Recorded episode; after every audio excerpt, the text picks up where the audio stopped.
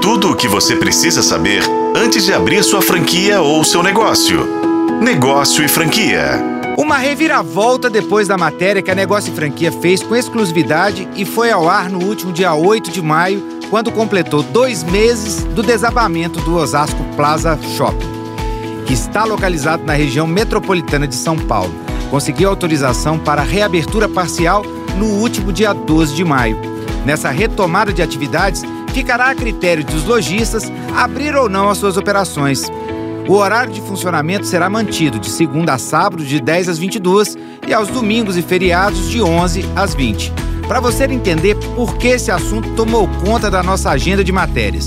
No dia 8 de março, Dia da Mulher, ocorreu um desabamento de uma parte do estacionamento. Não houve feridos, mas assustou moradores, lojistas e clientes que estavam no empreendimento. A prefeitura interditou o local e os lojistas ficaram sem trabalhar desde então.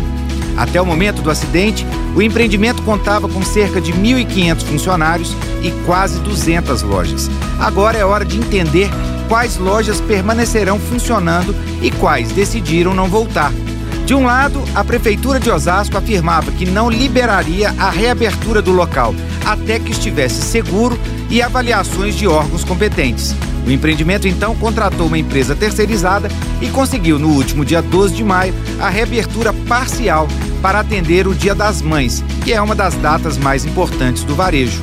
O laudo apresentado tem como objetivo indicar a estabilidade do restante da construção.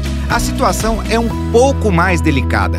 Segundo o Instituto de Criminalística, o desabamento teve como motivo o rompimento de parafusos por sobrecarga e oxidação da estrutura.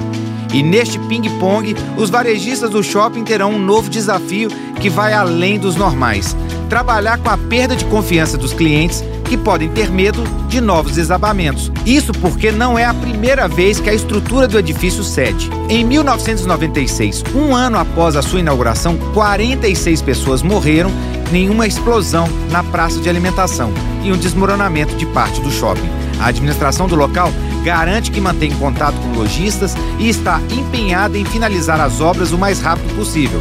Mas, segundo especialista, pode ser difícil reconquistar a confiança do público quando envolve a própria vida. Foram 64 dias sem vender, mas tanto lojistas quanto shopping estão animados com esse recomeço, mesmo que de uma forma parcial. Todos apostam que começará um novo tempo.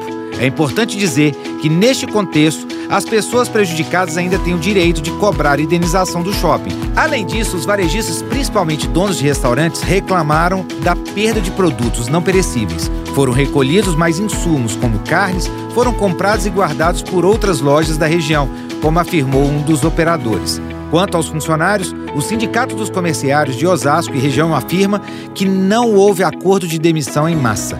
Alguns dos trabalhadores de lojas de redes foram transferidas para outras unidades do mesmo grupo. Quem tem apenas uma loja está tendo que se reinventar, como aconteceu no período da pandemia, com fortalecimento de venda em redes sociais e, claro, delivery. Ainda segundo o sindicato, a previsão inicial de abertura era dia 28 de abril e os lojistas estavam frustrados com a possibilidade de perder as vendas no Dia das Mães. Então, a autorização da abertura parcial veio como um alento para lojistas, clientes que puderam contar com o centro comercial nas compras desse Dia das Mães.